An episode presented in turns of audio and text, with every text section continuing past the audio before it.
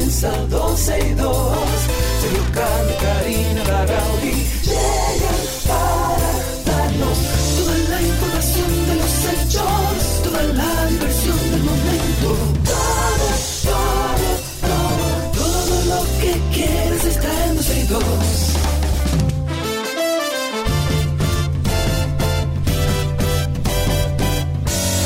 El reloj ya marcado las 12, comienza 12 y 2. Sergio Carlos y Karina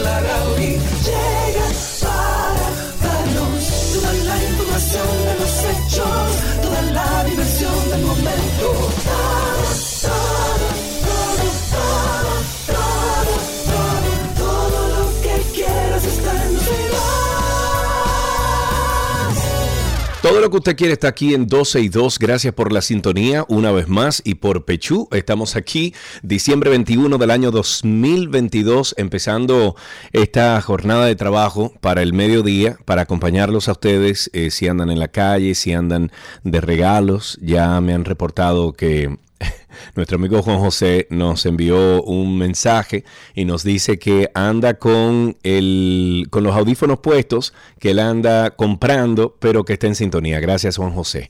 Eh, a nuestros amigos de, de- de la escucha digital o la interacción digital como YouTube y, y también el Twitter Spaces. Ya cuando regresemos a nuestras casas, que estemos en nuestros estudios, ya regresamos con todo eso. O sea que muchísimas gracias. Karina no estará con nosotros hoy en día porque está en un lugar de Bariloche donde no hay conexión de internet. Empezamos con algunas noticias.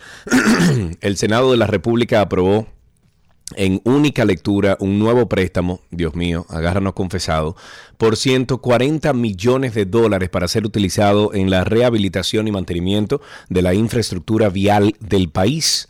Deme un segundito. Ok, ahora sí. El endeudamiento ya había sido sancionado en la Cámara de Diputados, por lo que el Poder Ejecutivo podrá disponer de los fondos. El contrato de préstamo fue suscrito el 28 de abril del presente año entre el país y el Banco Interamericano de Desarrollo, el BID.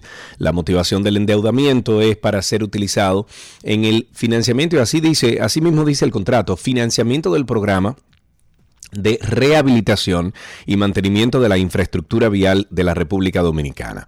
Ya lo hemos dicho muchas veces aquí en este programa, lo repetimos, nos eh, estamos muy preocupados por la salud financiera del país en los años venideros, porque compadre, aquí se ha tomado préstamo en estos dos años del gobierno de Luis Abinader, nada más decimos eso. En otra noticia, el gobierno del Perú declaró persona non grata al embajador de México en ese país y le dio 72 horas para que abandone el territorio peruano, luego de que el gobierno mexicano diera asilo político a la familia del destituido presidente peruano Pedro Castillo. La ministra de Relaciones Exteriores peruanas, eh, ella se llama Ana Gervasi, aseguró la decisión de pedir al embajador mexicano Pablo Monroy que se retire del territorio peruano eh, se tomó por las reiteradas expresiones de las más altas autoridades de ese país sobre la situación política del Perú que constituyen injerencia en nuestros asuntos internos. Son, según la ministra, violatorias del principio de no intervención. En otro tema, el director general de la Corporación de Acueducto y Alcantarillado de Santo Domingo, Felipe Suberví, Fellito, anunció la implementación del modelo de cumplimiento regulatorio y antisoborno bajo los estándares internacionales ISO como muestra de su compromiso institucional con la calidad de sus servicios y la integridad de sus colaboradores. Suberví ofreció los detalles durante una reunión de trabajo en la que participaron funcionarios y colaboradores de la institución y dijo que con este paso la CAS se convertirá en una referente o en un referente de transparencia e integridad en la administración pública en consonancia con su misión organizacional y valores. Según su verbía, actualmente la CAS está comprometida con la calidad de los servicios que ofrece a los ciudadanos del Gran Santo Domingo, así como en la capacidad de integridad de su personal, por lo que era necesario dar ese gran paso bajo los estándares internacionales con la certificación ISO. Si usted no sabe lo que es una certificación ISO, usted entra a internet y pone ¿Qué es certificación ISO? Es una serie de, procesos y, pasos que tiene que tomar una institución para poder ser avalada o certificada por esta, mm, eh, por esta agrupación. En otra noticia, el Ministerio de Salud reportó este miércoles 428 nuevos casos de COVID-19. Yo estoy usando mascarilla, eh, obviamente por la situación de, Gabriela, mi esposa, que está delicada, pero eh, no obstante, yo creo que es justo y necesario que si usted sale en público, póngase su mascarilla para evitar un asunto. Y ahora que nos vamos a juntar, por ejemplo, todos en familia este fin de semana, mucho mejor todavía. Si usted se puede juntar afuera en su casa, si tiene una terraza, si tiene un patio, eh, si lo pueden hacer durante el día, incluso eh, esa junta, para así en la noche todo el mundo estar en su casita eh, recluido, pues mucho mejor. De acuerdo con esta información, en el país hay 56 personas hospitalizadas por COVID-19, de las cuales hay 12 en unidad de cuidados, eh, cuidados intensivos y 3 conectadas a ventilación mecánica. En la última jornada se procesaron 2.442 muestras para detectar este virus, colocando la positividad diaria en un 25.66% y la mm, de las últimas cuatro semanas en 13.24%. La República Dominicana suma desde el inicio de la pandemia 658.858 contagios de coronavirus y 4.384 fallecimientos en total.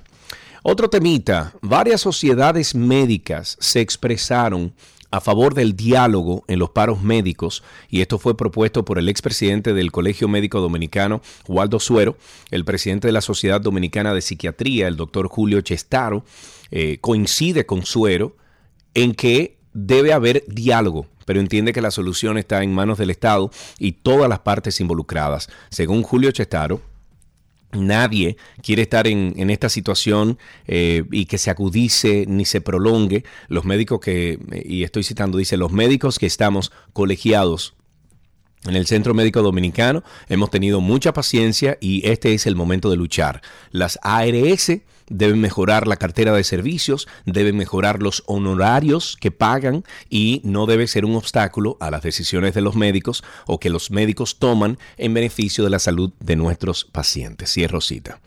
El padre Rogelio dijo el día de ayer que las personas que hablan de seguridad y presentan sugerencias en el sentido eh, en ese sentido, solo estarían hablando puras teorías si no se han puesto en los zapatos de quienes realmente se sienten eh, inseguros. Vamos a escuchar las palabras del padre Rogelio. ¿Se puede hablar de seguridad cuando solo los pobres viven inseguros? Solo los pobres viven inseguros. Aquí los ricos están súper protegidos con mansiones, con seguridad. Es que porque solamente un 10% tiene seguridad y un 90% vivimos inseguros lo que vivimos en los barrios marginales. Hay que ponerse al lado de los inseguros para hablar de seguridad. Solamente los que están seguros son los que están presentando programas de seguridad. Y esto. ¿Y, desde cuándo? ¿A dónde? Por, por, lo tanto, hay que ponerse del lado de los inseguros para poder hablar de seguridad. De lo contrario, pues en ese caso es teoría única y exclusivamente. Totalmente de acuerdo con el padre Rogelio. Esas fueron las declaraciones. Eh, eh, repito, presentan, él habla de que las personas que hablan de seguridad y presentan sugerencias en este sentido solo estarían hablando eh, teorías porque no se han puesto en los zapatos de quienes realmente se sienten inseguros en República Dominicana. Eh, miren, a pesar del esfuerzo colectivo y todas las sentencias dadas a conocer en los últimos meses, han sembrado un profundo desconcierto y mm, el temor de que la impunidad siga imponiéndose en este país, casos que ocurrieron frente a los ojos de la nación y del mundo, algunos que ocuparon incluso investigaciones internacionales y que recibieron condenas en varios países, otros cuyas pruebas fueron de público conocimiento, que se apoyaron en, en sólidas investigaciones del periodismo nacional e internacional y que estremecieron la conciencia ciudadana, Ahora resulta que los tribunales dominicanos no encuentran culpables. Unos pocos con leves condenas y la mayoría absueltos, quedando en el misterio quienes cometieron, eh, cometieron entonces estos hechos. Eh, bueno, ya, ya vamos rumbo al cierre del año y en redes sociales las personas han exteriorizado su desacuerdo y preocupación con los fallos de los jueces en los principales casos de corrupción. Y para hablar sobre este tema, recibimos vía telefónica a Cirilo Guzmán, es abogado y ex procurador fiscal. Cirilo, muchísimas gracias por estar con nosotros aquí en 12 y 2. ¿Cómo estás, amigo? Buenas tardes, Sergio. Buenas tardes, amigos oyentes. ¿Qué tal? Qué bueno tenerte por aquí, sobre todo para arrojar un poquito de luz y que nos hagas entender qué es lo que está pasando, porque me uno a tantas voces dominicanas que dicen, ok, están en, en, prisión preventiva, están esperando casos, ya algunos se están resolviendo, pero lo que estamos viendo es que mucha gente está saliendo para su casa como si nada. Entonces, eh, nada, eh, eh, cuéntanos un poquito qué pasará con los casos de corrupción, Coral 5, Medusa, Antipulpo, Operación 13, desde tu punto de vista para que la gente entienda, los casos, todos los que tú mencionaste, están a nivel de fase preliminar y o la anterior, que es la medida de coerción. La medida de coerción. Ok, entonces explícanos, eh, eh, que, ah, para los que no sabemos de ley, explícanos qué es eso que tú acabas de decir. La medida de coerción es una medida procesal en la cual el Ministerio Público y o el querellante buscan el aseguramiento mediante la imposición de prisión preventiva, garantía económica, lo que el juez entienda de que la persona se va a presentar a todas las etapas del proceso. Cuando se le dicta una medida de coerción, seis meses, un año, 18 meses, a una persona, no se le está juzgando al fondo si es culpable o no. Simple y llanamente hay un peligro de fuga latente que se nota y esa persona no tiene un arraigo moral y económico que garantice al tribunal que se va a presentar a todas las etapas del proceso. Las personas que le llega el, plan, el plazo máximo de los 12 meses, el cual se amplía cuando el caso es declarado en la medida de coerción como complejo, a 18, llega en lo que el Código Procesal establece como el cese obligatorio de la medida. Entonces, de pleno derecho, esa persona hay que ponerlo en libertad, no sin antes el juez asegurarse de dejar alguna medida eh, que lo comine a presentarse, la presentación periódica, impedimento de salida. Ok, o sea que no se, que no se vaya a desaparecer como todos entendíamos que, estaba haciendo Jean Alain eh, al querer seguir en, ese vuelo Spirit, obviamente antes de que el caso se presentara, pero eh, en ese caso sería algo así, ¿verdad? Más o menos, sí.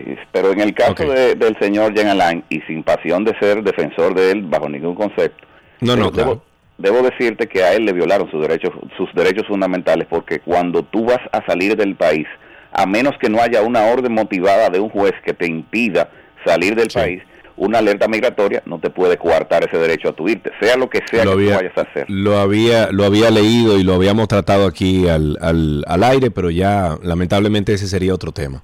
Es otro tema. Entonces, eh, a él, cuando se le cumplan los 18 meses, porque su caso fue declarado complejo, entonces el tribunal tiene que ordenar el cese de la medida de coerción de prisión preventiva y ponerlo en libertad. En la fase que él está, que empezó el lunes, eh, es la audiencia preliminar, todavía no hay un juicio. La audiencia preliminar es aquella etapa procesal en la que el juez verifica si la acusación y los medios de prueba presentados por el Ministerio Público tienen atisbos de probar una acusación formal y entonces el juez si considera que esto tiene ah, eh, verdadero valor probatorio, dicta un auto de apertura a juicio. Si considera que los elementos de prueba no son suficientes para sustentar un juicio condenatorio, entonces dicta, dicta el auto de no al lugar. Con el acto de no al lugar cesa cualquier medida de coerción que sobre la persona pese. Ok, ok. Eh, eh, ¿Por qué? A ver, y, esto lo he visto en redes sociales también, y yo diría que es como un sentimiento general de la población dominicana. ¿Por qué son tan leves las condenas de los casos que ya se han cerrado? Las condenas de los casos que ya se han cerrado no, no han surtido efecto porque ellos no han sido condenados. Ellos simplemente se le ha dictado medida de coerción que nunca debemos confundir con una condena de juicio de fondo. No es lo mismo. Una, eh, incluso hay personas que son presentados en una acusación por el Ministerio Público sin que se le dicte medida de coerción. Y te pongo el ejemplo y vuelvo y Digo, pero, pero yo creo que me estoy, perdón, Cirilo, porque yo creo que me estoy refiriendo más al caso de Brecht, por ejemplo, con, con eh, eh, ay Dios mío, con estos dos personajes que, que, fueron, eh, eh, ¿cómo se llama?, procesados y que, y que sí declarados culpables, pero como que no se sabe a quién fue que sobornaron. Entonces, a eso me refiero. O sea, ¿por qué esas condenas son tan leves al ver la magnitud de, entre comillas, el robo que se, que se hizo y se presentó en el caso? porque Sergio, lo que sucede, hay un principio jurídico en materia procesal penal y en materia civil también. No es lo que tú y yo sepamos, no es lo que tú y yo supongamos o no o no es lo que lo que hayamos visto, sino lo que tú puedas probar ante el tribunal. Entonces, si el expediente no está fundamentado en pruebas obtenidas de manera regular, respetándole el debido proceso, le hace de los derechos fundamentales al imputado, pues evidentemente que la pena no va a ser de, gran magnitud. Además, los elementos de prueba, si lo que prueban es parcialmente un tipo penal que tambalea, un juez no puede hacer más allá. Eh, aplaudimos en la comunidad jurídica las juezas que se empantalonaron en el caso de los tucanos y dijeron, los estamos descargando porque este, este tribunal no está para complacer a nadie y esa es la función de todo tribunal, el debido proceso. Si al Ministerio Público no presenta un expediente bien fundamentado, y la palabra blindado lo escuchamos todos los días, pues los jueces no pueden hacer más nada, tienen que soltarlo, descargarlo, o, o encontrar algún atisbo de una de esas pruebas ligeras, y entonces la condena es pequeña. Entendido. Entonces, eh, estos casos, por ejemplo, los que he mencionado anteriormente, em, el caso Coral 5G, Medusa, etcétera, em, se ha hablado también, Cirilo, de que esto podría durar años y años para poder llegar a una, a una conclusión, a una condena o no, por el tamaño de estos casos, por la gente que involucra, porque eh, hay procesos desde mi punto de vista, arcaicos en, la justicia dominicana, donde hay que leer el expediente entero, etcétera. Eh, eh, esa es la conclusión. ¿Tenemos que esperar años para esto? No creo. Yo he visto el juez de la instrucción del caso del procurador general, que ha sido bastante diligente, incluso cuando hay algo que es muy evidente para el tribunal y está versado, le dice a la parte, el, tribunal entendió, el tribunal está versado, no tiene que referirse. La celeridad en un caso como ese, con que se dice que hay 3.400 pruebas, es difícil porque la, la parte técnica tiene la facultad de decirle al juez, le hace prueba una por una. Entonces, 3.400 pruebas en la que una prueba, vamos a suponer que sería una auditoría de 500 páginas, evidentemente que lo que hay que leer la conclusión, pero yo no creo que se extienda más allá del plazo máximo del de, proceso, violándole la ley a nadie, no. Yo creo que este caso, un año, año y medio ya está decidido. Ok, ¿cuáles son los próximos pasos, Cirilo, en los casos principales? ¿Qué, podemos esperar eh, después de enero? Porque ya ahora en diciembre, eh, desde este fin de semana en adelante, todo es fiesta y romo y, eh, tú sabes. exacto, entonces todo se para. Entonces, en enero, ¿qué podemos esperar empezando el 2023? Que el Ministerio Público presente su acusación formal a todos estos casos, que los jueces valoren esta acusación, vean si las pruebas tienen la pertinencia necesaria para ir a un juicio de fondo o no y entonces que empiecen los juicios ya formales, ya estaríamos ante un juicio, eh, ante, ante un proceso ya de fondo. Pero para eso el, tribunal tiene que garantizar que todas las partes hayan leído las pruebas de las cuales se le están acusando. Ok, eh, ¿tú lo ves como bueno y válido el hecho de que los abogados de Jan Alain han pedido bueno, eh, todo este tiempo para leer absolutamente toda, eh, eh, todos los documentos pertinentes al caso? ¿O tú entiendes que eso, eso es para, como para que, para... que tengan una idea, el hecho de que un imputado no sepa lo que todo lo que le están notificando y no lo haya no haya tenido tiempo de leer, la corte perfectamente podría anular una sentencia en caso de que lo condenaran, porque le violaron su derecho. No, así no, así no. Eh, Cirilo, muchísimas gracias por arrojar luz en cuanto a dónde estamos con estos temas eh, o, estos casos principales que agobian. Eh, agobian el, conocimiento y, la ansiedad del dominicano. Muchísimas gracias, te lo agradezco y felices Pascuas. Dámele un abrazo solidario a tu esposa.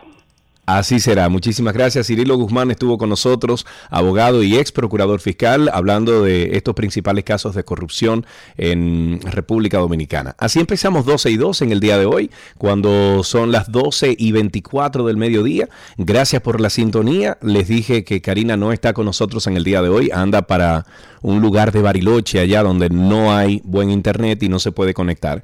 O sea que nos encontramos de inmediato, regresamos de inmediato aquí en 12 y 2. No se nos vaya. Todo lo que quieres está en 12 y 2.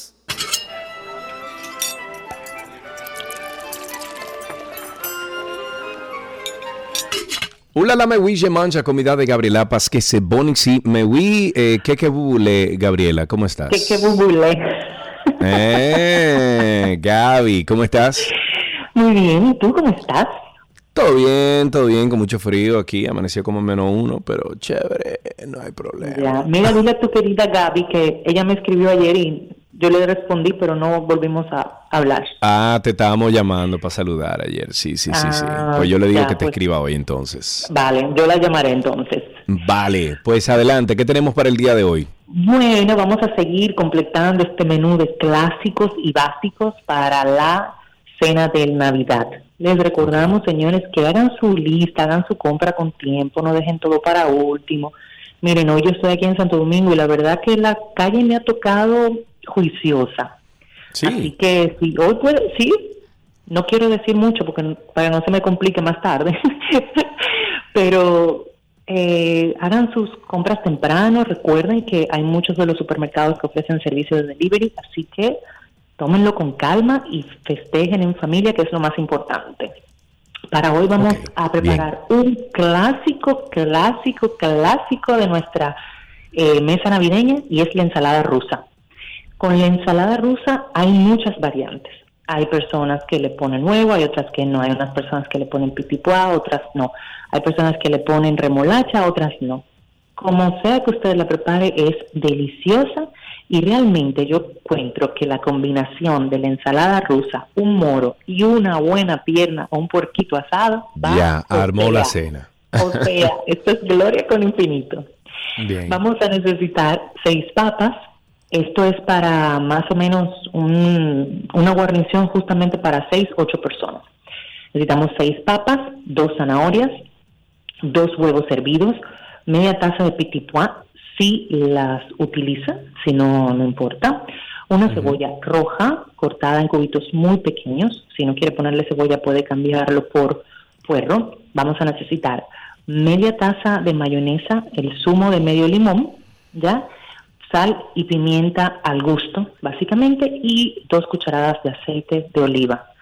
Hay muchas versiones, esta es la que nosotros preparamos en casa, así que siéntase libre de, de usted eh, hacer su- sus combinaciones como guste. Lo que hacemos es que vamos a hervir las, las papas en cuadritos, la vamos a pelar y la vamos a cortar en, en cubos. Igualmente vamos a hervir las zanahorias y vamos a tener los huevos hervidos enteros que luego vamos a trocear. Luego que tengamos las papas y las zanahorias hervidas con un poco de sal, yo, Gabriela Reginato, la prepara de la siguiente forma. Yo enfrío todo. O sea, yo trabajo con la papa y la zanahoria fría de nevera. Siento que toma más, primero la papa toma más consistencia y para mí el sabor se adhiere mejor. Todo esto lo vamos a colocar en un recipiente, la papa, la zanahoria y los pitipua. Entonces vamos a agregarle la cebolla cortada bien chiquitita y mezclamos suavemente. Entonces, aparte, vamos a, a la mayonesa, la vamos a diluir con el zumo del limón, le vamos a dar un toque de sal y pimienta y luego incorporamos el aceite de oliva y mezclamos. Esto se lo agregamos a nuestra mezcla de papa, zanahoria, etcétera, etcétera. Movemos suavecito y ya al final incorporamos el huevo hervido troceado. También se puede rayar y queda muy rica la textura. Y si usted utiliza remolacha, pues también puede agregarlo al final. Para decorar, busque un molde bonito, póngale mm, alguna forma a la, a la ensalada rusa, eh, puede decorarlo con un poco de huevo hervido por arriba o algo de perejil o puerro inclusive. Sí, llévenlo a la nevera para que esté bien frío y esta es una ensalada que yo les recomiendo preparar el mismo día, preferiblemente en la mañana para que esté frío. Si usted quiere, puede hervir los vegetales la noche anterior y tenerlos frío en nevera y prepararlo en la mañana y dejar en nevera. Lo pone así bien bonito y voilà. Y voilà, muy bien, suena fácil. Si ustedes quieren esta receta, nuestra queridísima Gabriela Reginato siempre la cuelga en sus redes sociales. O sea que ahí está en arroba 262, también en gabriela.reginato en redes sociales. ¿Cuándo la cuelgas esta? Ahora mismo Ah, ok, la voy a chévere. subir en, en menos de 10 minutos ya la van a tener en la cuenta de Gabriela Reginato. Gabriela.reginato. Ok. Exacto, Gabriela Punto Reginato. Entonces, eh, como regalo, lo mencionamos ayer, pero lo vamos a repetir hoy, ¿dónde podemos conseguir los potes mágicos? Eh, lo, lo, envolvemos en un regalito bien chévere y eso es un regalo delicioso. Cuéntanos. queda muy bien, señores, y puede ser el complemento también de cualquier regalo que usted tenga. Eh, pueden pasar por La Placita, por Carnico, por Sonoma, Chinola, Casadicha, City Market, en Especias RD, en Blue Mall, también en Santiago, en Azalea, la pueden conseguir en las sucursales, las tres sucursales del, típico Bonao. Estamos en Constanza, en Mauros y en Jarabacoa, en el supermercado CBJ. Camino a Punta Cana, nos puede encontrar en la tiendita de la autovía, también en la sucursal de Chinola de, Punta Cana y en Romana no nos puede conseguir en Voilà Café Marche. Ok, muy bien, ahí tienen los lugares y como dije, esto es un regalo excelente para Navidad. Gaby, un beso, gracias. Un beso, pues hablamos ahorita entonces. Exactamente, yo le digo a Gaby que, que te llamemos. Em, esta receta, señores, eh, siempre la encuentran en 12y2.com y en gabrielareginato.com.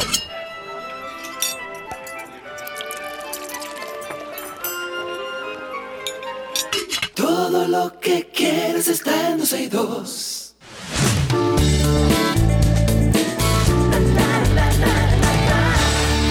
Estas son algunas noticias del mundo del entretenimiento. Empezamos con que Bruce Willis modificó su testamento.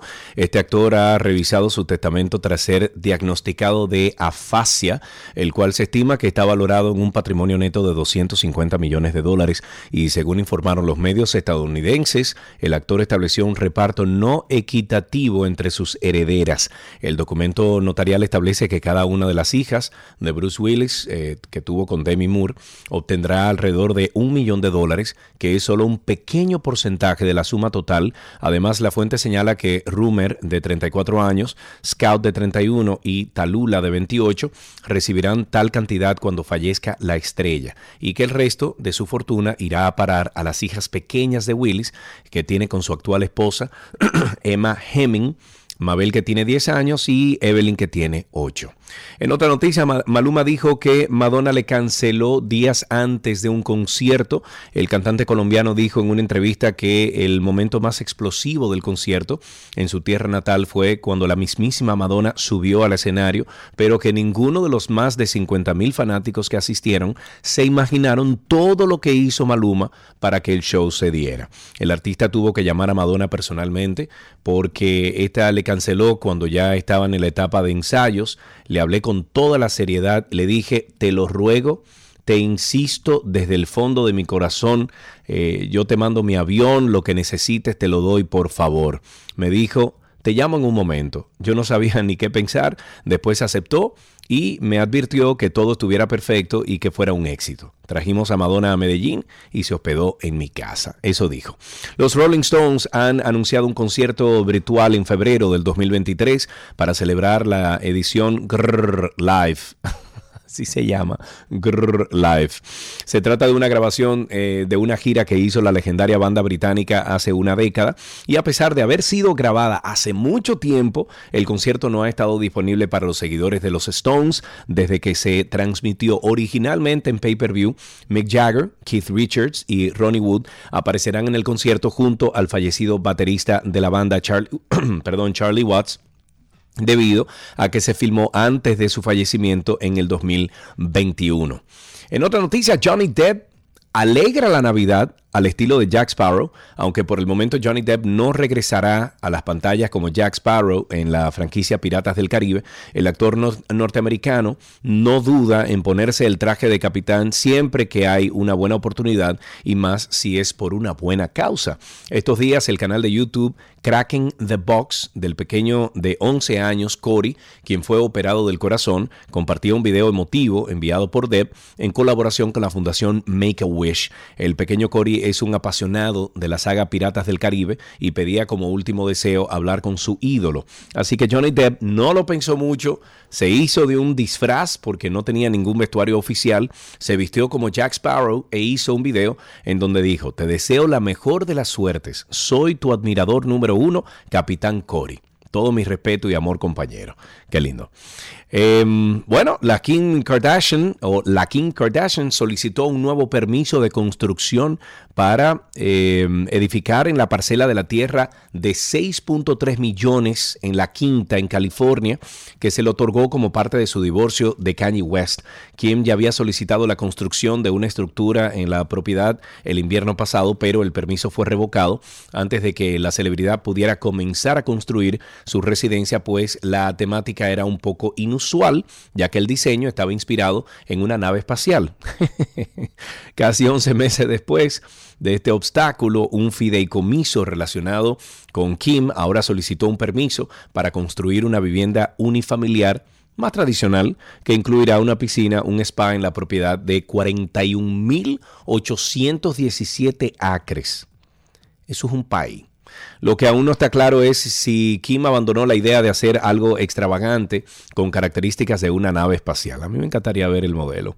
El príncipe Harry y Meghan Markle ya tienen un nuevo proyecto en la plataforma de Netflix que se estrena el próximo 31 de diciembre. Es una docuserie inspirada en Nelson Mandela titulada Live to Lead. La empresa de contenidos audiovisuales anunció el lanzamiento de esta nueva serie en su cuenta de Twitter de la que dijo, sus voces nos dan esperanza, sus acciones dan forma a nuestro mundo, su liderazgo inspira nuestro futuro. Live to Lead, Vivir para Liderar, es una serie documental presentada por el Duque y la Duquesa de Sussex. Eh, se estrena el 31 de diciembre en Netflix. En, un comunicado de esta compañía que recogen medios locales estadounidenses, indicó que la serie incluirá entrevistas con varias figuras conocidas, desde la primera ministra de Nueva Zelanda eh, y la jugadora de rugby sudafricana Silla Colisi, hasta la fallecida jueza de la Corte Suprema de los Estados Unidos, Ruth Bader Ginsburg. Con esto finalizamos estas noticias del mundo del entretenimiento aquí en 12 y 2.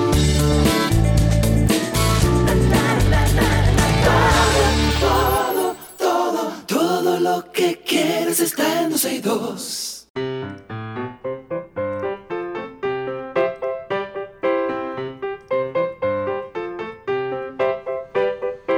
Suena la contentosa y que le dice a nuestros niños que estamos ya esperando sus llamadas y creo que tenemos en la línea a Nicole. Hola Nicole, ¿cómo estás?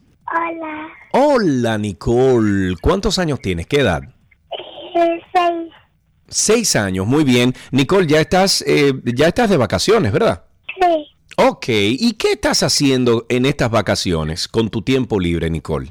En, estas vacaciones eh, estoy yendo a nuevos lugares. Eh, me gusta mucho divertirme. Muy bien, me gusta eso, me gusta. Y ya, ya tienes el regalo, o sea, ya pediste el regalo que te van a dejar en Navidad. Ay, sí.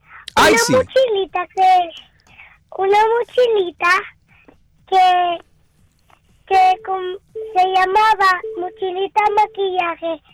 Eh, eh, ella, ese juguete está en un lugar que se llama um, Ole, Ole.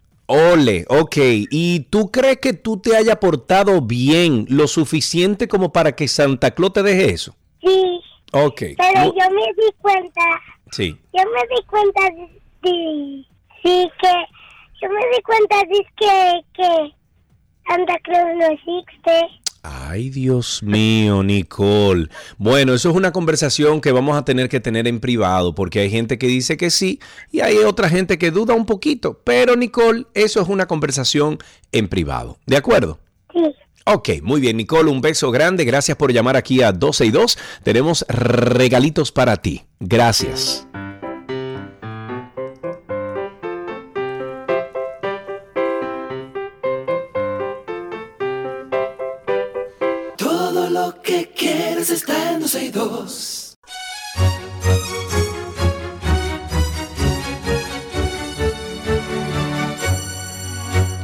Arte, que te quiero arte. Señores, no sé si ustedes recuerdan, pero hace unos meses atrás tuvimos el espectáculo Hoy no me puedo levantar. Bueno, pues regresa y para eso tenemos en el día de hoy a su productor José Llano y el actor, mi gran amigo, mi hermanito Javier Grullón. Están con nosotros ahí en, en cabina. Chicos, ¿cómo están? Bienvenidos. Y yo no soy tu amigo, eh, Sergio. Eh, mi hermano, tú eres mi hermanito. Entonces, José Llano, ¿qué pasa? decir mis Pero- hermanos y mis hermanitos en plural. Wow, Dios mío, estos Bueno, eh, ¿Tú José? Llano, no te voy a, no te voy a tratar tan bien como te trata eh, Karina cuando vienes al programa, porque tú sabes que hay unos amores de entre ustedes eh, extrañísimos y, y de mucho de mucha data, pero tú sabes que te quiero muchísimo y a Javier también. Chicos, miren, cuando José Llano me llamó y me dijo, oye, regresamos con Hoy no me puedo levantar, me dio una alegría pero grandísima. Eh, cuéntenos de, de- de- de por qué viene esto. Yo sé que se quedaron muchas personas sin ver el espectáculo, pero cuéntenos ah, cómo se dio el hecho de, regresar. Bueno, gracias Sergio por y a Karina en Argentina donde está. Sí, ella está en Bariloche allá, que no hay conexión de internet ni nada, ah, claro, claro. Eh, no, la verdad es que luego de ocho funciones a casa llena, más de ocho mil personas que pudimos llevar al teatro en, en algo que no se había visto en mucho tiempo, sobre todo con un proyecto tan grande y tan ambicioso. Obviamente siempre nos quedamos con las ganas de, entendíamos que nos faltaba como algunas funciones como para realmente darle broche de oro a este musical.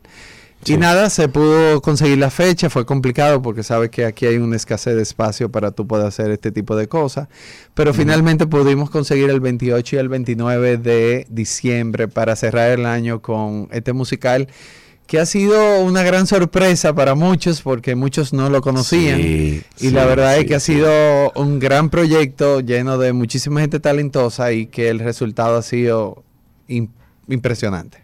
Qué bueno. Eh, para aquellos que no saben, Javier, vamos a recordar un poquito de qué trata el musical.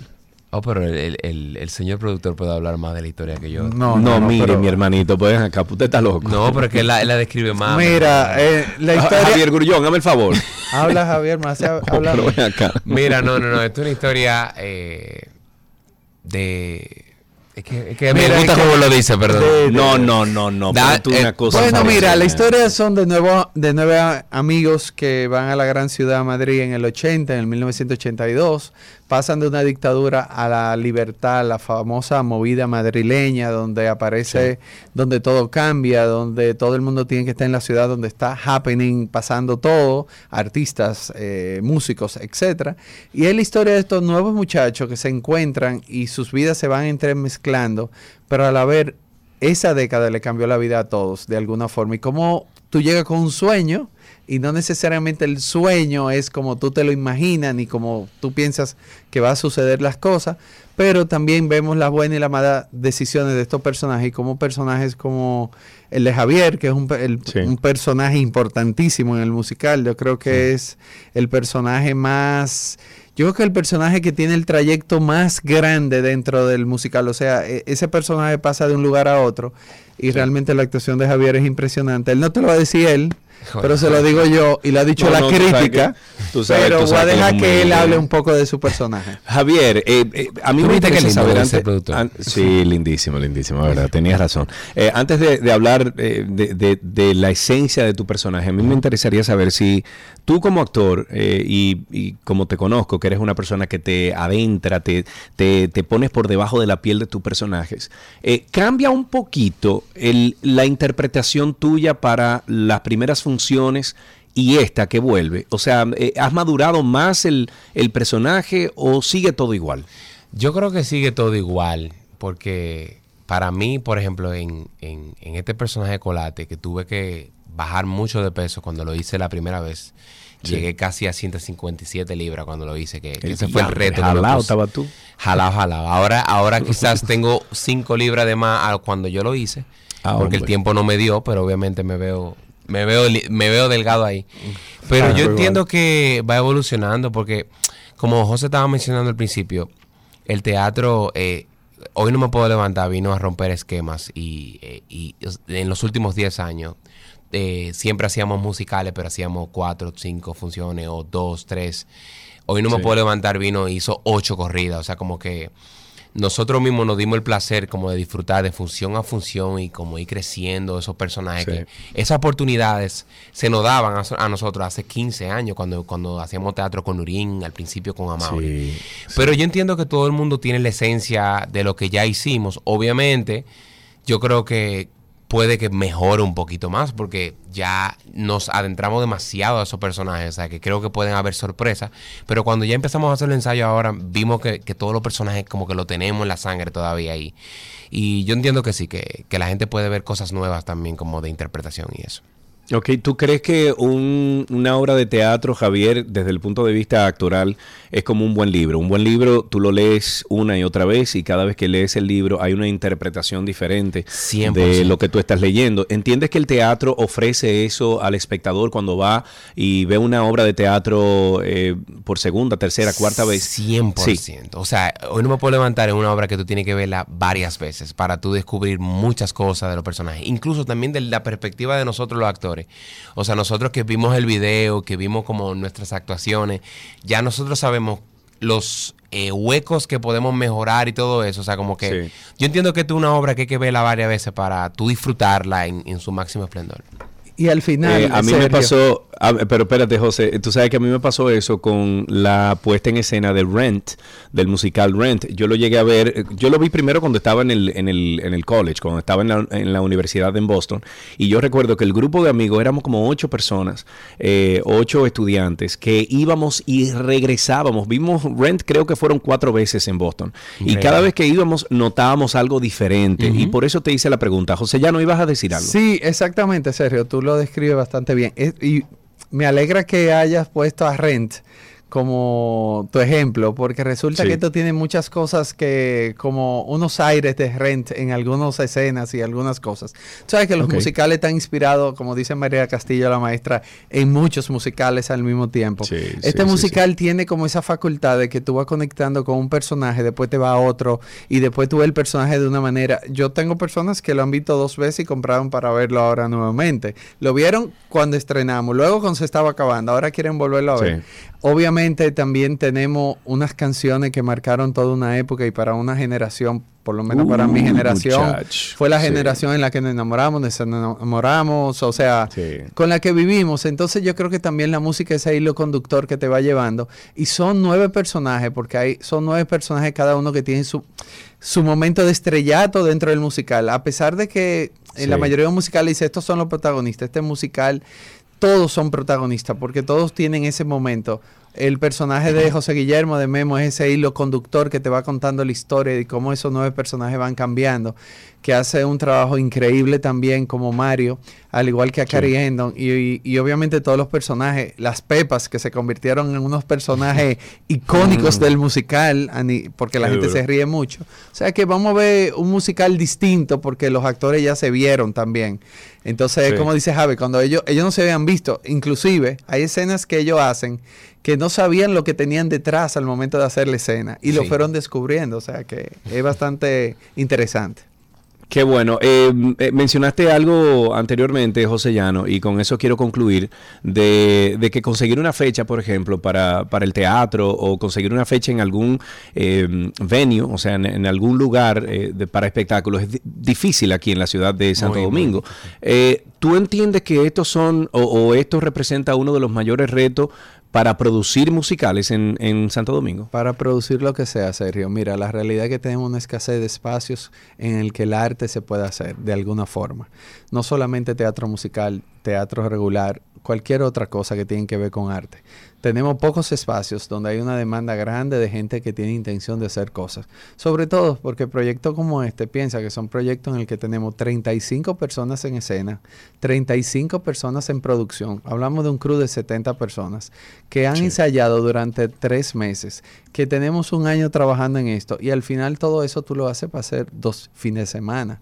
Ni siquiera es justo porque cuando tú estás terminando es como cuando tú le estás cogiendo eh, eh, el gusto a, a lo que estás haciendo. Sí, sí, y te sí, tienes que ir porque al final hay otra persona esperando el teatro para entrar y hacer lo que tiene que hacer. Definitivamente que- tenemos un reto en eso. Creo que, que siempre ha sido un comentario repetitivo en, en los espectáculos. Yo he estado en algunos de ellos, donde en, en los camerinos, en, en- en esas reuniones que uno hace ensayando, uno dice, ¿tú te imaginas que pudiéramos hacer esto por cinco años, ocho años, diez años, como en Broadway, por ejemplo? Ojalá y que el, el teatro dominicano y que las salas de, de presentación de República Dominicana lleguen a eso, a que por lo menos un año, una, eh, o sea, imagínate tú eh, este musical un año presentándose, eh, trayendo gente nueva, incluso en el elenco de vez en cuando, sería un, un escándalo. Así Chicos, es. ¿dónde conseguimos las boletas? Las boletas las conseguimos en Huepa Tickets, eh, en CCN, en todo, ¿verdad? En Nacional, el Club A ver, Diario y tú no sabes nada, porque si tú... Ja- Javier está en el personaje. No, mira, Eh, pero hay que destacar, eh, serio. no, no, no, que tú sabes que mucha gente pregunta que se quedó fuera y todo eso. Nosotros nos estamos despidiendo completamente con estas últimas dos funciones, 28 y 29. Eh, Yo sé que hay mucha gente que dice, ¿cuándo la traen para Santiago? ¿Cuándo repiten en RD? Señores, eh, no hay fechas. eh, estas, este es el último, la última oportunidad que ustedes puedan ver. Hoy no me puedo levantar, 28 y 29 de diciembre. Cae miércoles y jueves, pero ya en esa etapa ya está todo el mundo De vacaciones. Sí, y todo. De vacaciones, claro. Hoy no me puedo levantar, se presenta el 28 y 29 de diciembre, como dijo, dice Javier, en la sala principal del Teatro Nacional y las boletas están a la venta en Huepa Tickets y todos los puntos de venta de CCN. Chicos, José Llano y mi querido hermano, Ajá, lo va a decir de nuevo, lo va a hacer de nuevo. De mis hermanos José y Javier, gracias por estar con nosotros. Te queremos, hermano. Te queremos. Igual, hasta aquí Arte en 12 y 2.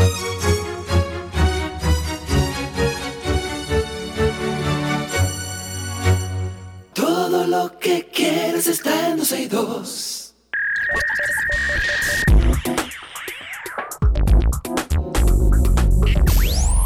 Estamos en lo mejor de la web y hoy recibimos en nuestra cabina a nuestro sureño favorito, Francisco José Díaz, quien es el gerente de proyectos de Aeropac. Fran, mi hermanito, ¿cómo, ¿Cómo tú estás? hermano?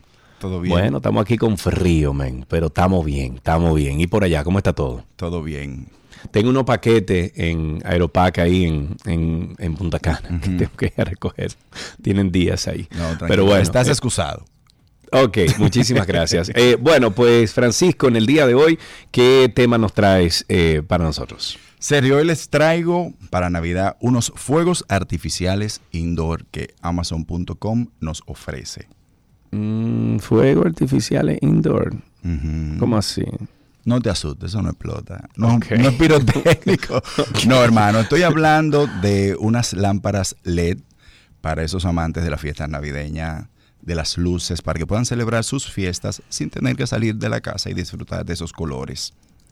Ok, ok, muy bien. Bueno, pues eh, eh, descríbenos entonces cómo obtenemos esto, para qué tipo de, de actividad lo podemos utilizar. Claro, mira, vamos a empezar. Es una lámpara solar. O sea, cada una tiene una peculiaridad. Esta es solar de la marca Denic Mic. Viene un paquete de dos unidades, un control remoto que, al- que alcanza hasta 15 metros, ocho modos diferentes de luces y puedes colocarla tanto en el jardín como dentro de la casa para tus fiestas. Solo necesitas cargarlas de unas 4 a 6 horas y puedes tener eh, encendida la lámpara hasta 10 horas, así lo desees. Déjame ver, espérate, porque yo no estoy entendiendo muy bien cómo que está funcionando esto. Mientras tú vas describiendo, yo voy a entrar aquí a Amazon a buscar, ¿cómo, cómo la busco? ¿Por el nombre? Eh, ¿Qué tienen y ya? O sea, por el Deni, de- Denic Denic Mic, sí. Ajá. Hay, Eh, hay varias marcas, o sea, hay varias de la misma marca. No sé si, si tienes a mano el link. Ah, ya entiendo cómo funciona esto. Es de proyección este, este asunto. No. Sí, mira, hay una, hay una que estoy viendo aquí que es, es de proyección, es como eh, son unas luces LED que lo que hacen es que proyectan a una superficie, en este caso a la superficie de, de la casa, proyectan como unos fuegos artificiales, una cosa, eso es lo que No estoy te estoy aquí. hablando de esa, porque estas incluso traen una base donde tú la puedes colocar y la puedes poner en el jardín. Ah, ya, ya la vi. Ya, esa la que tú estás hablando, ya la vi. Ok, perfecto. ¿Qué otra cosa, qué otra cosa podemos son compartir? 28 tubitos plásticos para que tengas más o menos la idea de cómo es la, la- la lámpara. Trae 224 luces LED y los pedestales de lo que te estuve hablando. Esta chulería tiene un costo de 35 dólares y tres modelos diferentes. está mal. En Amazon. No, no, no, está no súper. está mal. Lo único es que ya para nosotros en República Dominicana se nos hace un poco cuesta arriba eh, pedir algo y que llegue a tiempo ya para Navidad, Claro porque que estamos no. hablando de tres Es- días. Eh, esto Pero se para debió el de ver. 31. Para el 31 que puede que para llegue, el 31, exactamente. Claro que sí. Y todas tienen Prime para los que tienen. Usualmente cuando tú pides un paquete y llega a Miami, de Miami a la entrega del, del o, o cuando está disponible el paquete en la tienda de Aeropac o el delivery, ¿cuánto tiempo dura? Mira, nosotros tenemos vuelos todos los días de la semana, lunes a viernes. Sábado no, domingo no. Dígase, Ok. llegó el lunes a Miami, el martes en la noche, tú puedes, incluso no tiene que ser necesariamente la noche, tú puedes estar recibiendo tu mercancía, obviamente si no ha tenido que pasar un proceso de aduana Sí, sí, para sí. aquellos artículos que no exceden, que, que exceden a los 200 dólares o por cualquier otra cosa, un perfume o, o- o algo que sea hazmat. Pero Oh. tú puedes al día siguiente recibir tu paquete sin problema. Llegó a Miami el lunes, tú puedes recibirlo el martes. Delivery al otro día. Yo, yo te cuento mi experiencia. Estoy sorprendido de la eficiencia que tiene porque yo a veces recibo el, eh, ¿cómo se llama? El delivery, el, el recibo de delivery en Miami y a los dos días ya lo tengo en Punta Cana y a mí me parece eso. Exactamente, te iba a decir eso. Y eso, que tú lo Sí. tienes en Punta Cana. Que luego que Sí, lo recibimos sí. aquí en el almacén de distribución, hay que enviar esos paquetes de Punta Cana. Claro, pero está funcionando bastante bien. Tienes una segunda opción también. Claro, tenemos tres. La segunda es de la misma marca, de la Denic MIG. Es un paquete igual de dos, control remoto de, de un rango hasta 15 metros, con ocho diferentes brillos y 10 modos. Dígase, tú tienes, Sergio, 80 formas de poner tus luces. Viene con 50 ramitas de cobre, 200 luces LED. Esta es de batería, a diferencia de la anterior que era solar. Y a través de control tú puedes poner un timer para prenderla 6 horas y que se mantenga apagada durante 18 horas. Ok, 18, eh, apagadas por 18 Sí, apagada- cada 18 horas cada día, ok. Exactamente. Esta, aunque escucharon que dije que tiene unos, unas ramificaciones de cobre, no se asusten, no calienta, no, va, no te va a quemar aunque tenga Ok. 5, 4, 6 horas encendida. Esta lamparita tiene un costo de 19 dólares en Amazon. 19 dólares. Me imagino que todo esto nos vas a dar los links y los enlaces para nosotros poderlo sí, compartir, Claro ¿verdad? que sí. Ok, y la última entonces. Por eh, último, dice y no que la menos chula. Esto es de fiesta, punto. sí, sí, es de fiesta full.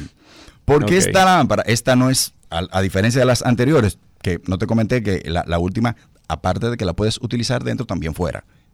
Esta es únicamente para adentro, pero esta lámpara es una lámpara de pared, ¿verdad? Forma de estrella. Posee una rama principal, es bien alta, de, de 60 pulgadas, con 45 LEDs, 11 tiras de, de 11 pulgadas y 15 LED. eh, y tiene la peculiaridad, peculiaridad, perdón, de que puedes sincronizarla con la música que tú estés escuchando Ah, en el momento. cool. Muy cool, muy cool. También trae una app que la puedes eh, manejar a través de la app y puedes hablar y las luces van a cambiar en torno también a cómo tú le hables. Ah, como le hables. Sí, como le hables, como le cantes, sí, a través de la app. Ah, bueno, ok, a través de la app. Sí, a través de la app, así. Si no lo usas a través de la app, simplemente con la música, dependiendo del ritmo, dependiendo de la música que tú tengas, ellas van a hacer su efecto. Ok, esto es chévere cuando uno tiene hijos, eh, esto me entretiene bastante. Ahí hay tres opciones que nos presenta Francisco en el día de hoy. Nosotros a través de redes sociales y en la página web 12y2.com estaremos compartiendo estos enlaces para que si usted quiere para este 31, o sea, para el año nuevo, usted quiere tener estos fuegos artificiales de luces indoor eh, para tenerlo dentro o fuera de la casa, lo pueden pedir con tiempo a través de Aeropack. Amigo, un abrazo, gracias. Hermano, igual. Hasta aquí estas informaciones del, del mundo de la web en 12 y 2.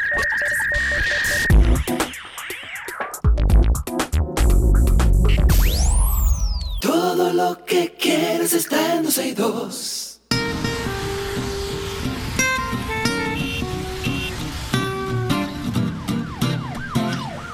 Que comiencen las llamadas 829-236-9856, 829-236-9856, el teléfono aquí en 12 y 2. Comiencen a llamar, cuéntenos cómo está esa calle allá afuera. Ya tenemos varios reportes. Por ejemplo, eh, Gabriela Reginato nos dijo que está como rara la calle.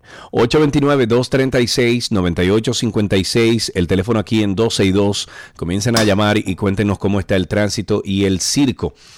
No sé si ustedes se han enterado, pero hay un, permiso de circulación vehicular que nosotros tenemos que pagar aquí en el país, que se llama Marbete, y ya está disponible para la compra.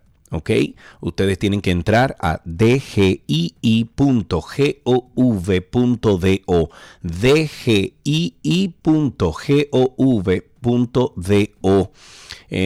Para este periodo de renovación hay un millón 684.837 vehículos hábiles y ya creo que casi un millón fue que leímos ayer, que, o 600.000.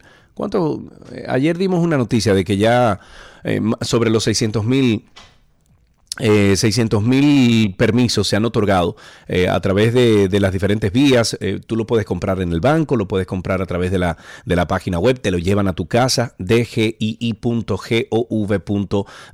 829-236-9856. No sé si ustedes eh, se han topado con un audio, un, voice note que anda rodando ahí en redes sociales, en WhatsApp, y esto es del asistente del alcalde de Cotuí, Ambiorix, Dariel Grullón, que argumenta que los bonos navideños que entrega el gobierno dominicano, el Estado, serán dados exclusivamente a miembros simpatizantes del PRM. Claro, porque por ejemplo, le voy a dar un bono a Víctor Pérez, le voy a dar un bono a Jairo, le voy a dar un bono a Leo, le voy a dar un bono a usted y hay 10 los votos, ¿usted va a votar por los candidatos míos? No, yo no puedo alimentar al enemigo. Esto es para los PRM. Para los PRM lo que hay es. Cada quien tiene su grupo. Qué rico. Ya saben ustedes cómo se maneja el, el, Estado y yo espero, yo espero que ese señor lo despidan. A ese señor lo despidan.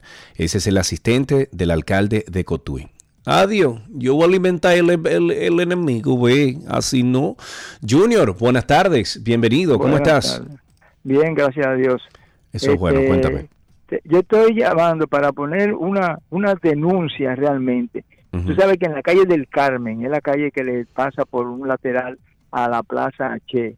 Ok. Entonces, ahí está, esto- es una vía ¿eh? de, de- de sur-norte.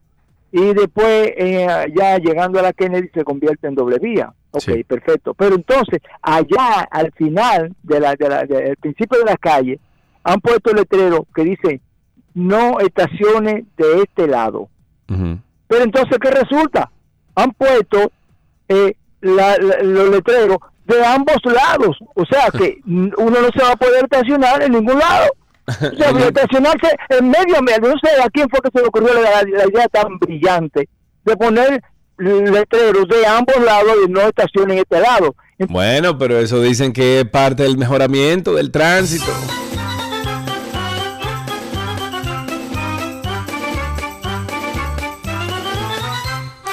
...829-236-9856... ...829-236-9856... ...es el teléfono aquí en 12 y 2... ...el Senado de la República Dominicana... ...aprobó en dos lecturas consecutivas... ...el proyecto de modificación... ...de la Ley Orgánica de Régimen Electoral... ...presentado por la Junta Central Electoral...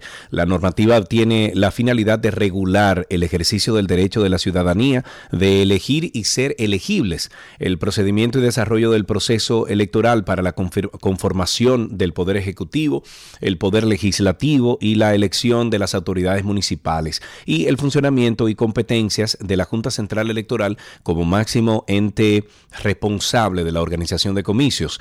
La iniciativa legislativa de más de 325 artículos fue estudiada por una comisión especial de la Cámara Alta y tras la aprobación del Pleno será remitida a la Cámara de Diputados. El Senado aprobó en primera lectura el proyecto de ley sobre bienes incautados, secuestrados, abandonados, decomisados y en extinción de dominio propuesta por el Poder Ejecutivo. Este proyecto tiene el propósito de crear un sistema de administración, un sistema de control de mantenimiento de los bienes que sean incautados, secuestrados o abandonados en el curso de un proceso penal o de extinción de dominio, así como su destinación final a los casos que se disponga su decomiso a los casos que se disponga su decomiso eh, o se declare la extinción de dominio mediante sentencia definitiva. Tenemos a Tulio en la línea. Buenas tardes, Tulio, cuéntanos.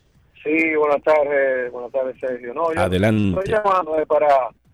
Yo estoy pensando poner una denuncia en Tribunal de Niño y Niño a, a ustedes, ¿no? A ti, a Karim. ¿Y por qué? Y a, y a uno y a uno que se llama Adam. Adam o Adam. Alan, Alan, Alan, ajá. Porque le, le pusieron a mí, el niño mío escuchó, cuando llamé la última vez, ah, que, que le van a mandar un regalito. Y me Ah. tiene regalito de esa fecha. ¿Y Eh, papi, cómo? ya lo mandaron. Papi, ya lo mandaron. Y no, y qué raro. Eh, Alan, vamos a averiguar eh, en qué está ese regalito.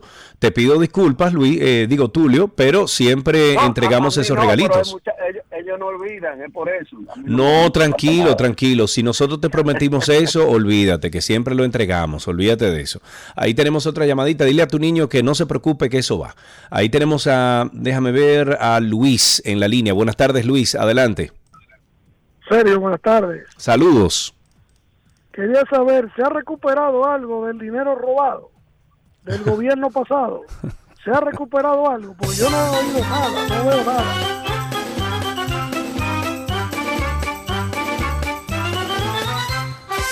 Ahí tenemos a Alexandra en la línea. Esa musiquita te dijo mi, mi respuesta. Alexandra, buenas tardes.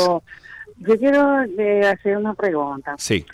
Si un motorista se va en rojo y yo lo choco, Usted va presa. como nuevo. Usted va presa, sí. Usted va presa. Y, y cómo, y no hay manera de uno poder como, tú sabes, como que se haga un proyecto o algo para uno no pagar motorista imprudente. Bueno, Alexandra.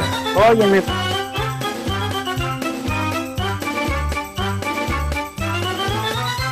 Ayer estábamos hablando de que un 54.4% de los dominicanos no conoce ni un derecho humano, según los datos arrojados por la primera encuesta nacional de derechos humanos en República Dominicana 2022. Esta fue realizada por la Defensoría del Pueblo. En esta encuesta se evaluaron los conocimientos, las opiniones, actitudes de la población en todo lo que tiene que ver con los derechos humanos, así como la situación de los grupos más vulnerables en nuestro país. eh, o, que están expuestos a la discriminación por rango de edad. El grupo que mejor conoce todos los derechos humanos se encuentra entre 40 años y más. No obstante, el 66.9% de las personas entre 18 años y 24 años de edad respondió que no conoce ninguno.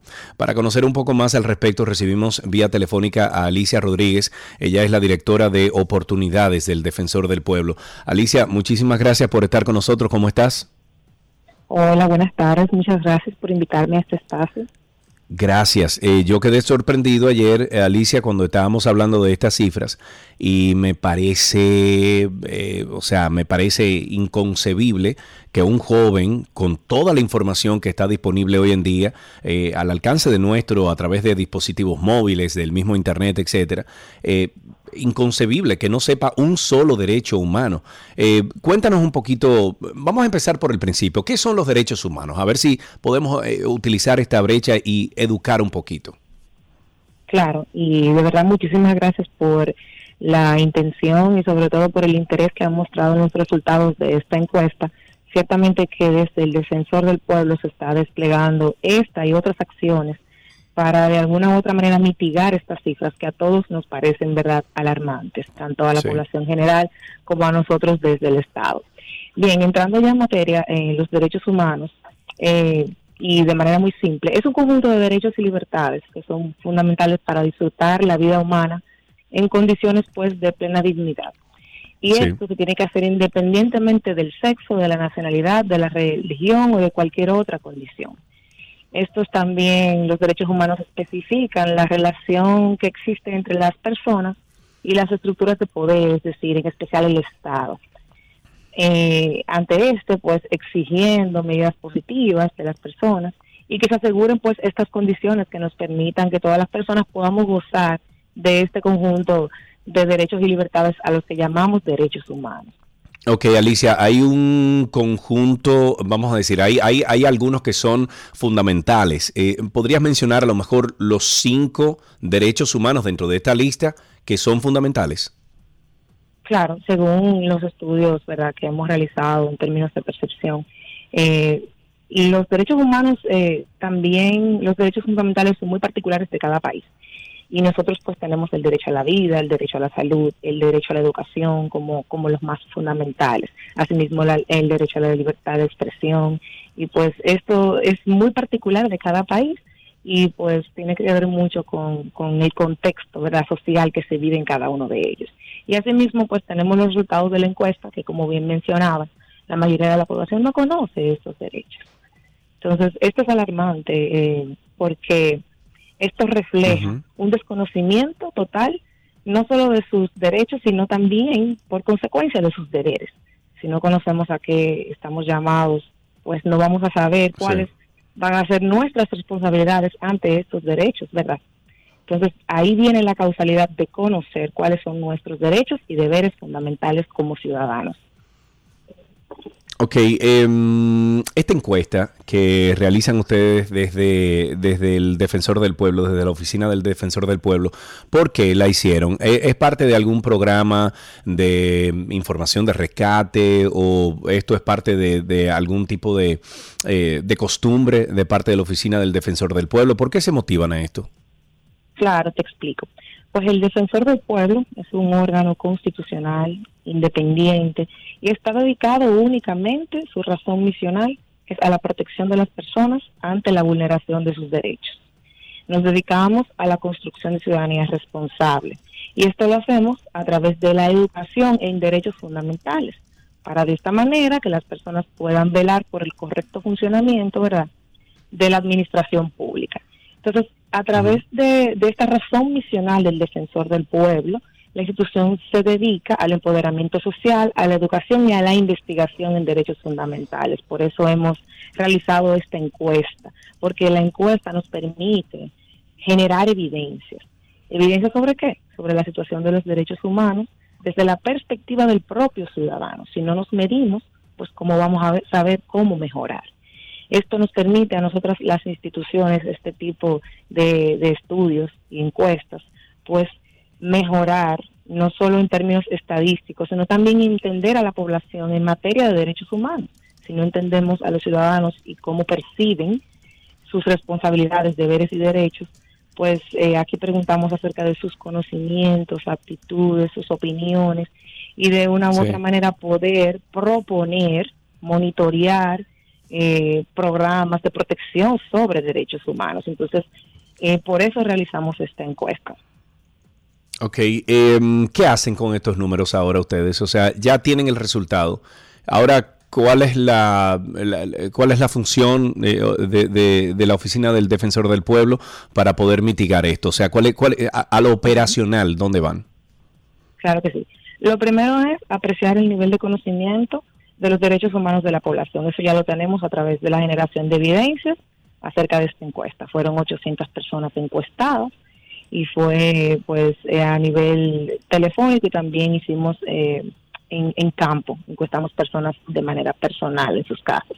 Entonces ya tenemos esta percepción, ¿verdad? Ahora eh, nosotros podemos con esto valorar qué tiene la población, qué conocimiento tiene acerca de la protección de sus derechos y por mediante esto podemos ponderar las actitudes ante las violaciones de derechos humanos, porque en términos simples, lo que no conoces no lo puedes exigir.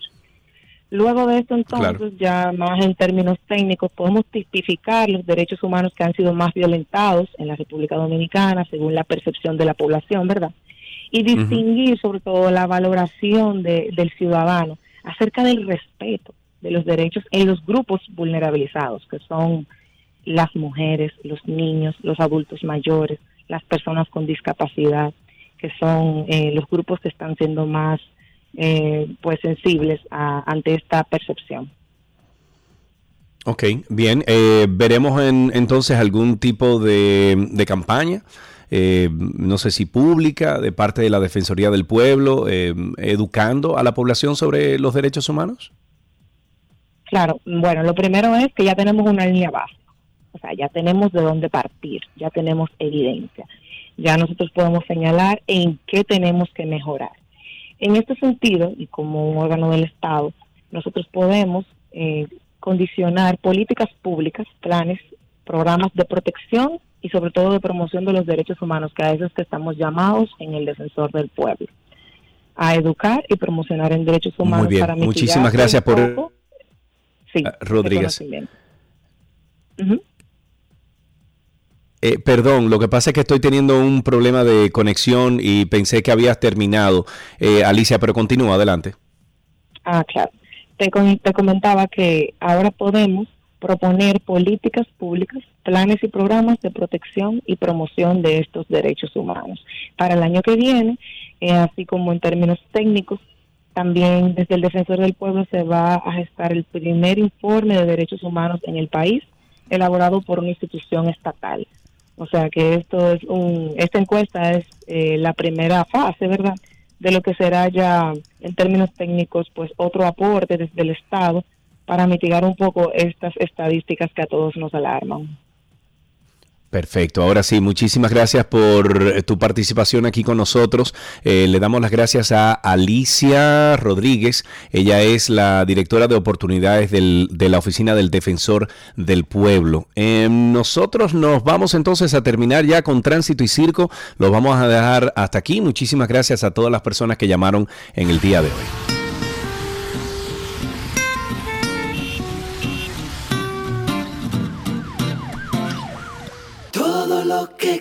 Quieres está en 12 y 2. Let's go. Let's go now.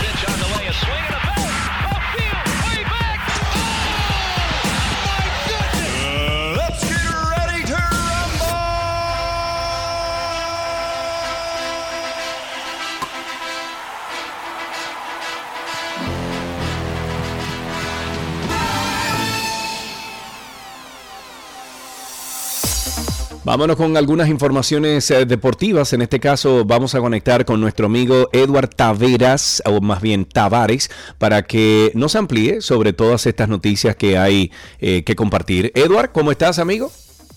Hola, hola, Sergio, saludos a los amigos de 12 y 2. ¿Dónde anda Karina? Me dijeron que le vino por Buenos Aires celebrando todavía el triunfo de Argentina. Cari, Cari está en. Buenos Aires. Ella sacó a su familia, o más bien su esposo, Federico, sacó a su familia a disfrutar en grande, como disfrutan los, los, eh, los argentinos allá.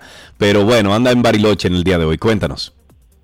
Bueno, mucha información a nivel deportivo, don Sergio. Saludo a todo el equipo también de 12 y 2. Eh, bueno, comenzando con la pelota dominicana, recuerdo que estamos ya en playoff, estamos en postemporada o en round robin, como usted quiera llamarle. Y bueno, anoche dos, dos encuentros, recuerde que solamente quedan cuatro, cuatro equipos, ahora se dividen, bueno, 12 que van para la casa, se rastrean los equipos, los jugadores de los equipos eliminados, entonces Anoche victoria para el equipo de los gigantes 4 a 2 sobre el Licey. Ahí vimos un vuelo cerca de Jamaica Navarro, que como hemos dicho bien temprano. eh, Espérate, dame, no dame un segundo, Edward, que, dame un segundo que Chiquita, ahí Alan está llorando. eh, entonces, Ajá. no te pongas así, Alan. Qué pena, hombre. Ok. Por lo del Licey. Sí, sí, él cada vez que, imagínate, Liceíta al fin. Pero para Eh, continúa. Alan, para consuelo de Alan también perdió el equipo de las Águilas. Sabe que hay una rivalidad que si uno pierde, el otro pierde también, no hay problema. Ya. Pero si uno verdad. gana y el otro pierde, mira. entonces hay una situación. No me haga eso así. está bien, está bien. Continuamos. Entonces, segundo día de actividad en el round robin, victoria para las estrellas en el Tetelo Vargas 5 a 0 sobre las Águilas. Ahí hay que destacar la buena actuación de Andy Otero en el Montículo, seis entradas en blanco. Y hoy sigue la actividad con dos enfrentamientos. El primero, don Sergio, es el Sí. de las Águilas visitando a los Tigres del Licey. Nada más y nada menos. Águilas contra Licey en el primer enfrentamiento del round robin entre ambos, los grandes. Ay, ay, ay, esa rivalidad es eh, de, de décadas. Definitivamente. Y, además recuerde que son los equipos que más gente llevan al play. Además Sí, son los que están empatados con 22 títulos, los que están en Santiago y la capital, o sea, los equipos de gran mercado y los grandes rivales de la historia del béisbol dominicano son, los eternos rivales son Tigres y Leones, pero eso se quedó en eternos rivales cuando Trujillo. Sí, sí, sí. Los rivales de verdad son Águilas y Ibañez y Tigres del Licey. Entonces ese enfrentamiento será a las 7 y 15 de la noche en el Quisqueya Juan Marichal y el otro es el de las Estrellas Orientales contra los gigantes en el estadio Julián Javier, allá en la provincia de Duarte, San Francisco de Macorís. Eh, bueno, siguiendo con lo que tiene que ver con el béisbol, la pelota de Grandes Ligas, muchos cambios y muchas contrataciones. Por ejemplo, vimos la contratación de, de- del insensible Justin Verlander, por ejemplo, con el equipo de los Mex de Nueva York. Eh, muchas contrataciones importantes. Hoy presentaron los Mex de Nueva York a los Yankees de Nueva York al gran Aaron Joss, también como capitán, un contrato de, de 360, 50 millones de dólares con el equipo del Bronx. Eh, muchas contrataciones importantes, otras por confirmar. Y en el baloncesto de la NBA, anoche tenemos victoria para el equipo de Memphis sobre los Denver Nuggets, 105 por 101. Hay que destacar ahí el triple doble por parte de Nikola Jokic en lo que tiene que ver con la continuación de la campaña regular del mejor baloncesto del mundo, el de la NBA. Por ahí viene el clásico mundial de béisbol, ya se han anunciado coaches, se han anunciado jugadores que están interesados en jugar en la en- en- con la República Dominicana en el clásico. Eh, todo va a depender de la MLB, de los equipos de esos jugadores también en la MLB. Mucha gente piensa que ellos no quieren jugar, muchas veces sí, pero la, en, la gran mayoría de casos es que los equipos no quieren que, que no le dan el, el permiso. Por ejemplo, eh, vimos el caso de Luis Castillo con el equipo de Seattle que quiere uniformarse, pero el equipo Sí. parece ser que ya la está poniendo en China. Miren, me han preguntado, eh, Sergio, amigo de 2 y 2, de Juan Soto, que está practicando con Licey. Recuerde que. Juan Soto es el pelotero de San Diego, que, bueno, está considerado tal vez el hombre que rompa la barrera de los 500, 40, 500 eh, millones de dólares en Grandes Ligas, Sí. que ya sea agente libre. Él está practicando con Licey, nunca ha jugado en esta pelota, pero no es cuestión de él. Él quiere jugar, pero San Diego no le ha dado el permiso. Entonces, eh, conversamos ayer con Audo Vicente, que es el gerente general del equipo azul, y nos dice que Juan tiene la intención de jugar, pero que va a depender de su equipo, que le va a orientar cuándo le dé el permiso, qué Sí. posición jugar y cuántos acá, partidos Edward, ¿qué- ¿de qué depende ese permiso? O sea, ¿qué tiene que pasar para que un equipo niegue o no a un jugador eh, eh, seguir en, en la jornada de juego de, de un país o, o de una temporada? Bueno, hay muchas hay muchas razones. Por ejemplo, en el caso de, de Soto, eh, un historial de lesiones, por ejemplo, que ellos no quieren arriesgarse con él, que ya se lesionó el hombro, por ejemplo.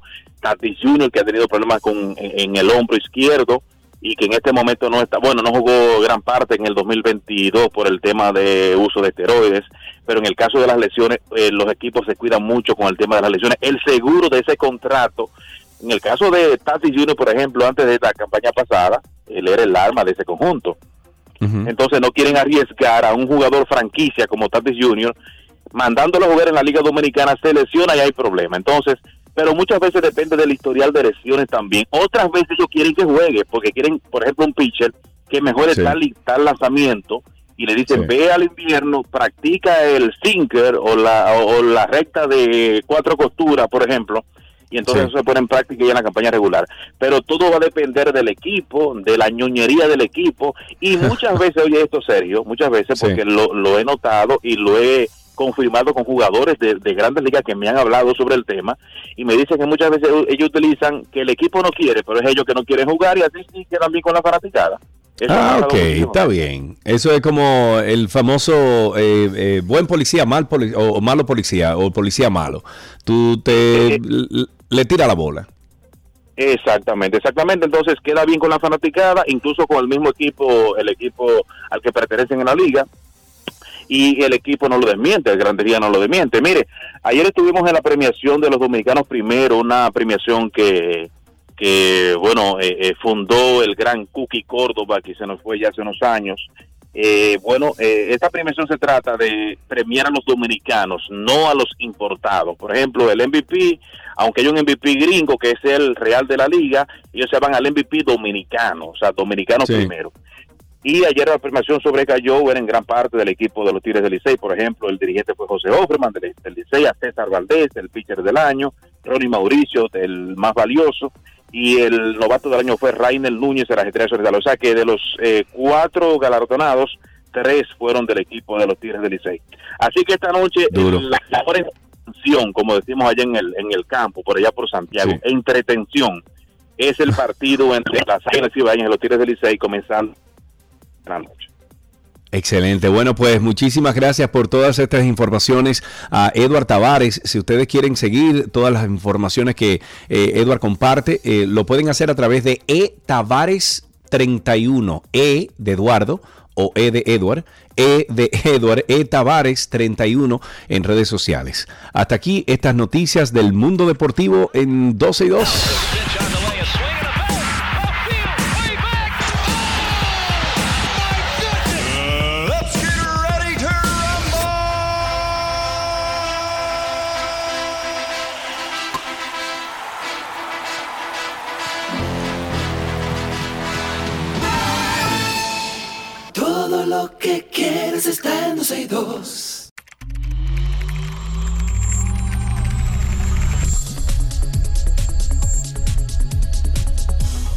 Estamos en artículos tecnológicos y hoy miércoles 21 de diciembre recibimos en nuestro en nuestra cabina a Víctor Prieto de Punto Mac y nos habla del mundo tecnológico de Apple. Amigo, ¿cómo estás? Sí, sí, Ho, ho, ho. Ok, Sí, sí, sí. te pegaste mucho al ¿Cuánto quieres micrófono y ahí entonces eh, llegaste a rojo. Pero mira, Víctor, eh, muchos regalos para este para estas navidades de Apple. Ayer yo pasé por una de las tiendas Apple aquí en donde estoy en Portland y eso está, pero te invide gente comprando cosas y, bueno artículos Apple para regalar. Bueno, la verdad es que tú sabes que el iPhone 14 Pro y Pro Max están totalmente agotados. Eh, hemos podido conseguir unas cuantas unidades para, para la época navideña y la verdad es que ha sido muy difícil para Apple pues mantener eh, esa oferta mm, delante de tanta demanda que hay mundialmente, obviamente luego de un periodo de, de- de bajo gasto eh, como fue la pandemia. Y bueno, con los problemas que tuvieron en China y todo eso, pues se ha hecho bastante difícil. Pero los productos que más la gente pide, por ejemplo, los, los AirPods, que son un regalo favorito en las Navidades, sabiendo que es un dispositivo que tal vez es de, la, de, de los, de los menos costosos de Apple, pues ahí eh, tenemos un buen regalo para, para dar. Y obviamente es el momento para renovarle el cobertor a mami, a papi, que lo tiene ya de, de- debaratado. Todo eso son cosas que uno puede pues, poner deba- debajo del arbolito y que hacen feliz a todo el mundo porque es como que tú le lees la mente a una gente cuando tú dices, pero es que no, no estaba yo dando asco ya con este cover roto y eso. Bueno, qué mejor forma de comenzar el año que con un buen regalo, con algo que le va a ser totalmente útil. Y bueno, si te quieres ir por un equipo nuevo también, eh, sabiendo que obviamente tal vez los equipos más eh, novedosos como los iPhone eh, de última generación, pues sí están en alta demanda y en muy baja oferta, o sea, no hay realmente. Apple está dando Sí. hasta seis semanas. Todavía nosotros no hemos recibido eh, un pedido como el que normalmente pedim- eh, recibimos de Apple al principio de la oferta de, de iPhone, o sea que ya sería para el año que viene, inclusive las telefónicas tuvieron un momento y realmente yo he visto ya muchas personas que me dicen que, que- que no quedan. Que no quedan. Entonces es algo que hay que tomar en cuenta. Los regalos ¿Cuál es el, cuál es el regalo favorito de estas navidades, Víctor, para de parte de, o sea, ¿qué, qué la gente está comprando para regalar? Los, los AirPods. Yo diría que ese sería el, el favorito. La verdad es que nosotros siempre en las navidades vemos las tendencias y los audífonos son cosas que cada, o sea, no todo el mundo tiene un AirPod. La mayoría de las personas tienen audífonos eh, inalámbricos, tal vez de, de tú sabes, de, de una gama menor, porque sabemos que el AirPod con un, un precio por encima de los 100 dólares, eh, pues ya es algo costoso. La- la- para, para un joven tal vez es, es mucho, pero la verdad es que cuando tú te das cuenta que un AirPod te puede durar tres años sin problemas, que que, te resuelve muchísimo. Si que- usted lo cuida, compadre, que eso tienes- dura muchísimo. Bueno, es cuestión de la batería ya que se gaste luego de los eh, dos o tres años. Y, y bueno, sí, pero es un uso diario. Eh, son Sí, cosas que sí, tú usas sí. el día entero. También los Apple Watch, eh, la versión nueva de los SE, la, Loco, segunda versión. yo eh, ayer vi el Watch grande, Ultra, está el, el- chulísimo. el ultra grande, El lo vi ayer. Wow, qué chulería, loco. Eso fue, vamos a decir que un estudio de mercado que Apple hizo de que muchas personas querían un reloj de, de cara grande, con casi 50 milímetros eh, y una pantalla grande. Es un reloj que ya eh, rompe con el estándar que había hecho Apple con los Apple Watch. Y miren que solamente lanzaron esa versión. No Sí. lanzaron una versión que se puede distinguir entre, eh, vamos a decir, el, el- el público femenino y el público masculino. El de 49, el Ultra, pues le gusta a ambos. Le gusta a las mujeres, le gusta a los hombres. Y es un reloj que sencillamente tiene tanta tecnología con, con esto último que han puesto de detección de, de- de choques.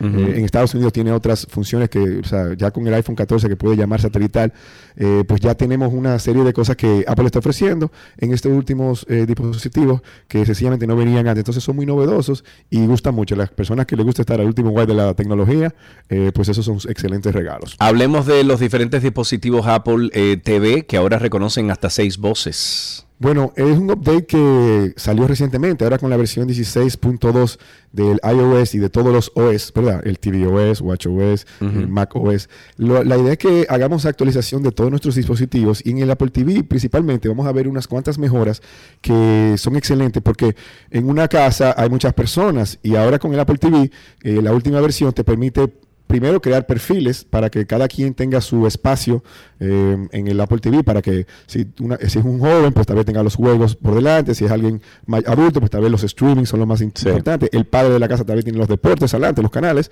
y la idea es que ahora el Apple TV te reconoce quién está hablando.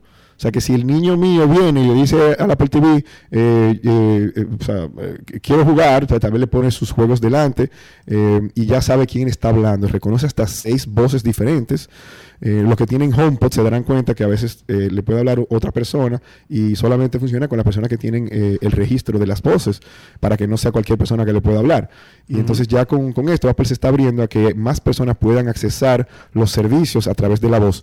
O sea que los que tienen Apple TV, más los recientes, inclusive me di cuenta que los Apple TV últimos que nos acaban de llegar, eh, los Apple los está clasificando entre versiones Wi-Fi eh, y, y versiones, ¿cómo así? Regular. Son todos Wi-Fi, pero Apple la verdad que lo está diferenciando ahora. Los últimos, eh, eh, inclusive hay uno de 128 gigas que tiene eh, algunas mejoras eh, que no se ven en los, en, los, en los más económicos. O sea que bueno, es un producto que eh, siempre está trayendo novedades. El Apple TV es ahora el centro del hogar HomeKit, el hogar inteligente de Apple. Antes podía tener un iPad como un, como un dispositivo central, pero ahora ellos lo están haciendo con ya sea un HomePod o un Apple TV de los nuevos. O sea que aunque uno vaya, vaya a actualizar al- a la nueva arquitectura que Apple tiene, que es eh, el, el- el HomeKit, que, o sea, el HomeKit como, como bien está el Alexa, como bien está Cortana, como bien está Google,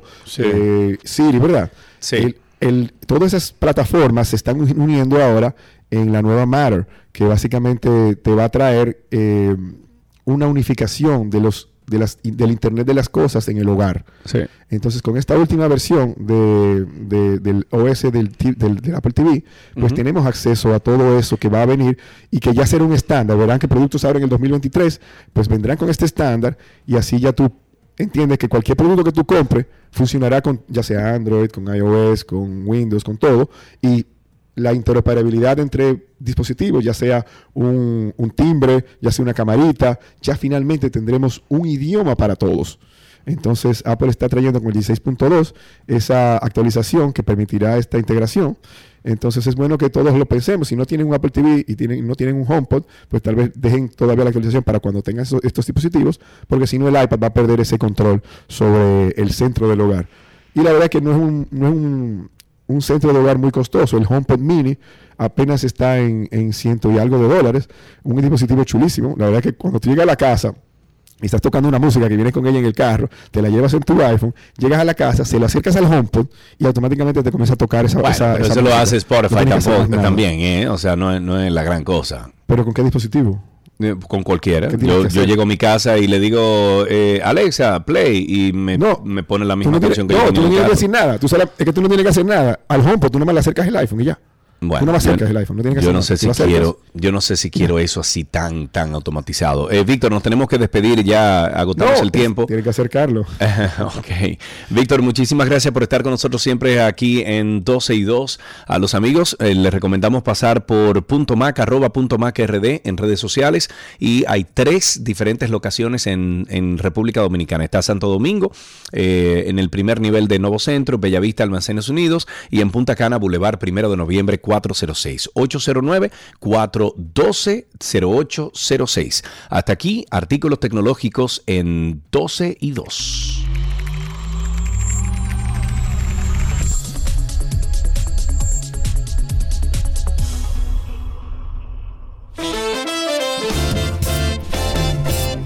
Mis amigos, pórtense bien, quédense ahí en sintonía con la 91.3, 91.1 FM, cubriendo toda la República Dominicana. Se quedan con la música y la selección musical de Shaylee.